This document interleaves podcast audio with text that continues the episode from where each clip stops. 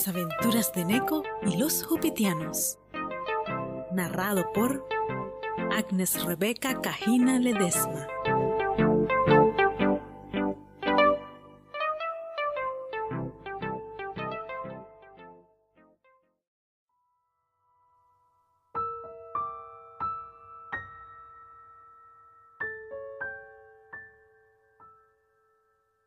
El sentimiento que provoca mirar al cielo infinito hace que los sueños y la realidad se entrelacen y nos impulsen a encontrar nuevos mundos, algunos grandes donde el corazón habita o pequeños mundos donde el deseo los transforma en extensiones del universo.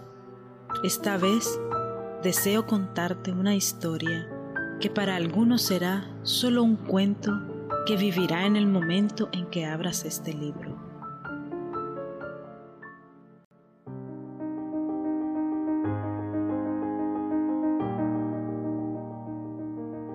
La tarde había caído, acompañada de frío. Los copos de la nieve colgaban en las hojas de otoño que se resistían al cambio de estación. Neko en su habitación estaba a punto de dormir, pero recordó en la escuela le habían asignado una tarea. Como es costumbre en los gatitos pequeños, todo el día había jugado y se olvidó de los deberes del colegio. Eran casi las ocho de la noche y todavía no acababa su tarea. Después de haber jugado todo el día, se caía del sueño. Sus orejitas rozaban su pequeña mesa donde hacía su tarea. Su trabajo era elegir un planeta del sistema solar y hablar sobre él. Neko luchaba por hacer la tarea, pero sus ojitos catunos estaban muy cansados. De pronto, escuchó un sonido que entró por la ventana y no dudó en asomarse para averiguar de dónde provenía el ruido que no lo dejaba concentrarse.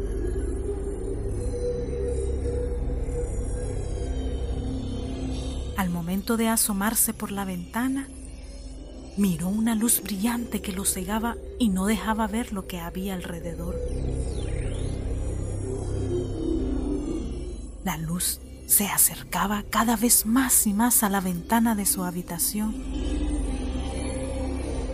Pero Neko no tenía miedo, todo lo contrario, como es costumbre en los gatitos, se moría de la curiosidad por ver ¿Qué era ese asombroso resplandor? Increíblemente, era una gran esfera brillante de color naranja que entró por la ventana envolviendo al gatito. La esfera lo elevó por los aires y hacia el cielo. Neko estaba súper emocionado porque siempre había querido viajar por los cielos. Cuando estaba bien alto, Volvió a ver hacia atrás y miró cómo la tierra se hacía cada vez más pequeñita. Solo se preguntaba hacia dónde lo llevaría esa gran esfera. El viaje no duró mucho y por fin se acercaban a un enorme planeta de color naranja. Neko quedó asombrado cuando vio la gran cantidad de lunas que rodeaba ese planeta. Al llegar a la superficie, había una gran tormenta, mucha neblina que no dejaba ver y mucho ruido que causaban los truenos y relámpagos. En medio de un océano se abrió un gran agujero donde fue conducido por la esfera que lo cubría. Por fin había un poco de calma. La esfera lo soltó y lo puso en el piso. En ese momento Neko ve que unos seres grandes, robustos y de color púrpura se acercaron a él.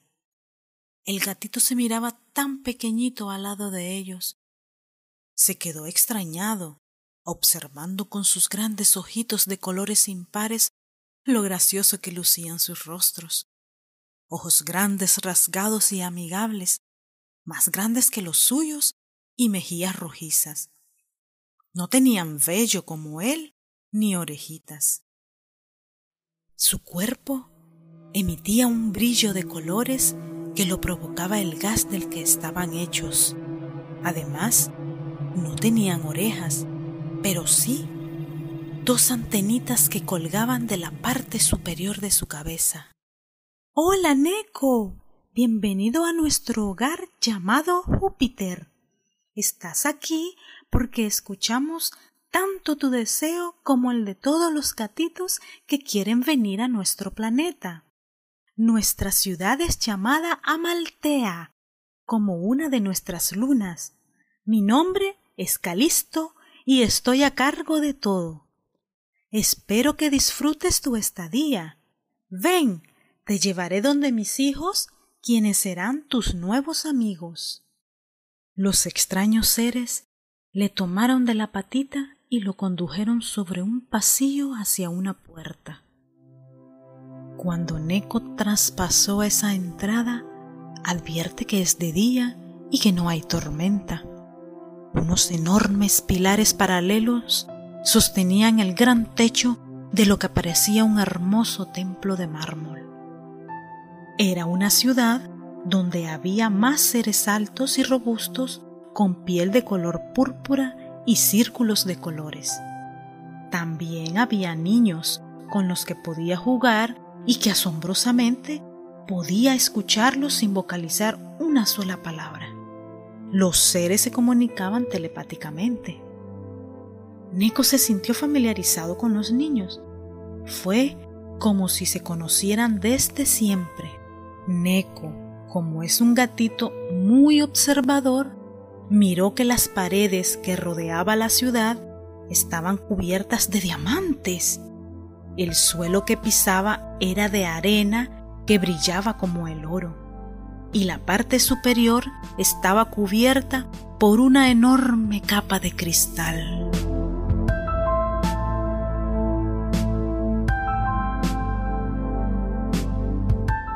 Neko estaba feliz de estar ahí, en un mundo que ni siquiera se imaginaba, y feliz también de haber hecho nuevos amigos de otro planeta.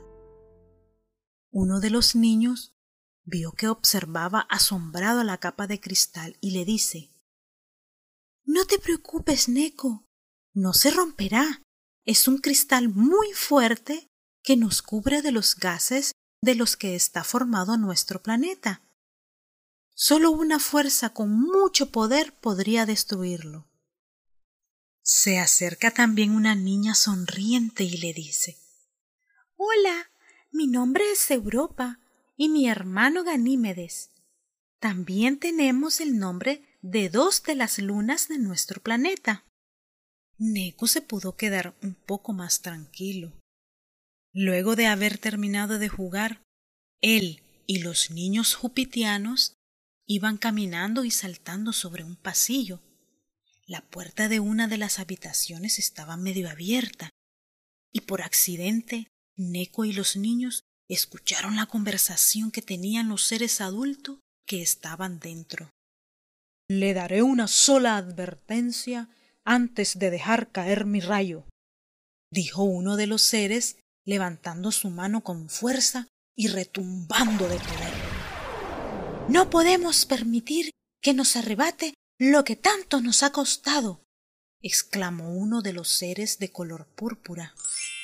Neko observó a la niña de ojos oscuros que estaba llorando, porque sabía de qué estaban hablando sus padres. Neko, asustado, preguntó qué pasaba y Europa le respondió. Hace mucho tiempo había un rey en nuestra colonia. Él tenía dos hijos que adoraba como a nada en el mundo.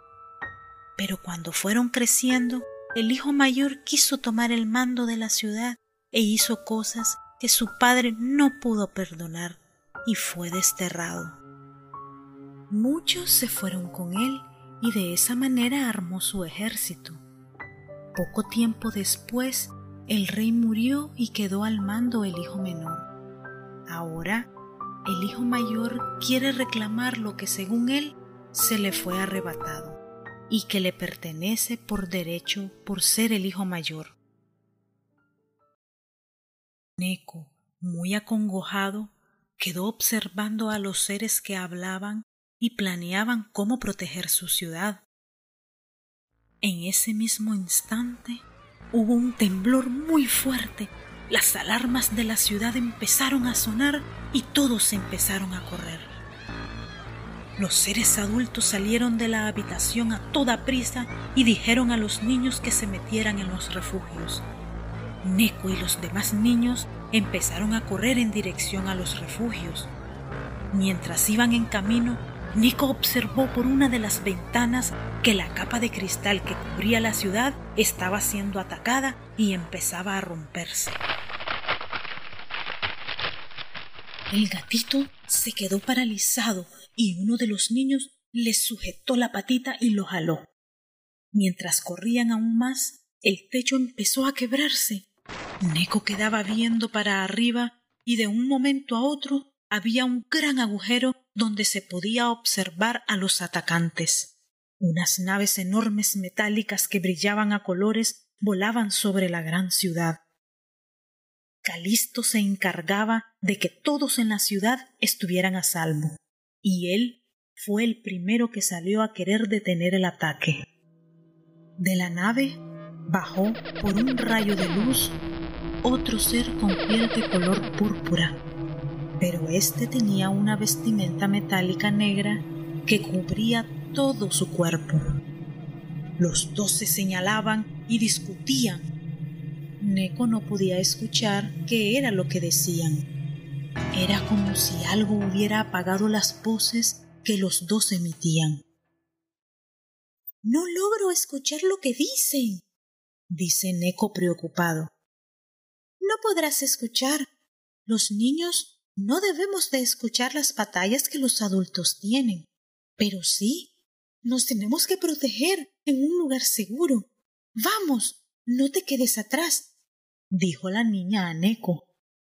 Luego de ver tantos gestos de discusiones, Calisto y Metis empezaron a luchar. Todos en la ciudad estaban muy asustados y desesperados. En ese momento se escuchó un gran trueno que hizo retumbar toda la ciudad. Neko no dudó en ir a refugiarse junto con sus amigos. Entraron por unas grandes puertas donde había muchos niños jupitianos. Las paredes del refugio temblaban. Neko se abrazó con los niños.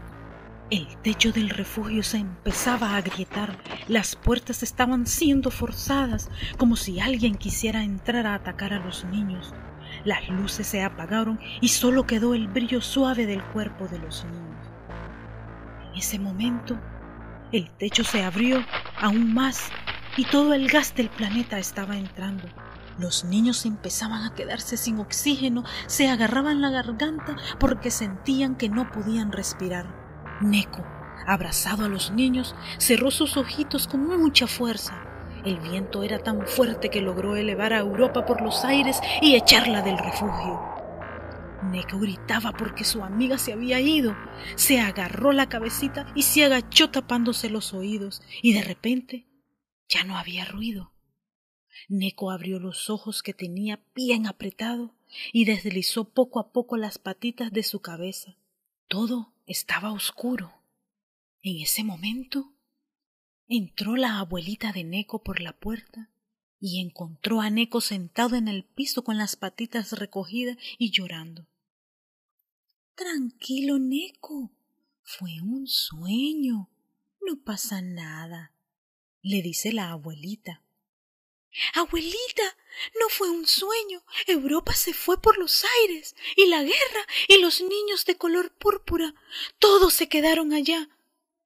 Ya, ya, tranquilo, Neko, ya pasó. Vuelve a dormir que tienes que ir a la escuela. La abuelita abrigó bien a Neko, le dio un beso en la frente y salió de la habitación. Neko se quedó pensando en Europa y se asomó por la ventana. La imagen de Europa apareció en el oscuro cielo nocturno. Neko, no te preocupes, estamos bien. Los hermanos lograron arreglar sus diferencias. Vuelve cuando quieras. Solo cierra tus ojitos y deséalo con muchas fuerzas, dijo Europa. Neco sonrió y se dirigió a su camita. Cerró sus ojitos confiado, sabiendo que sus amigos estaban bien. Existe una única ley de los cielos y de la tierra, la que nos une como un todo, porque todos estamos creados del mismo elemento universal, el amor.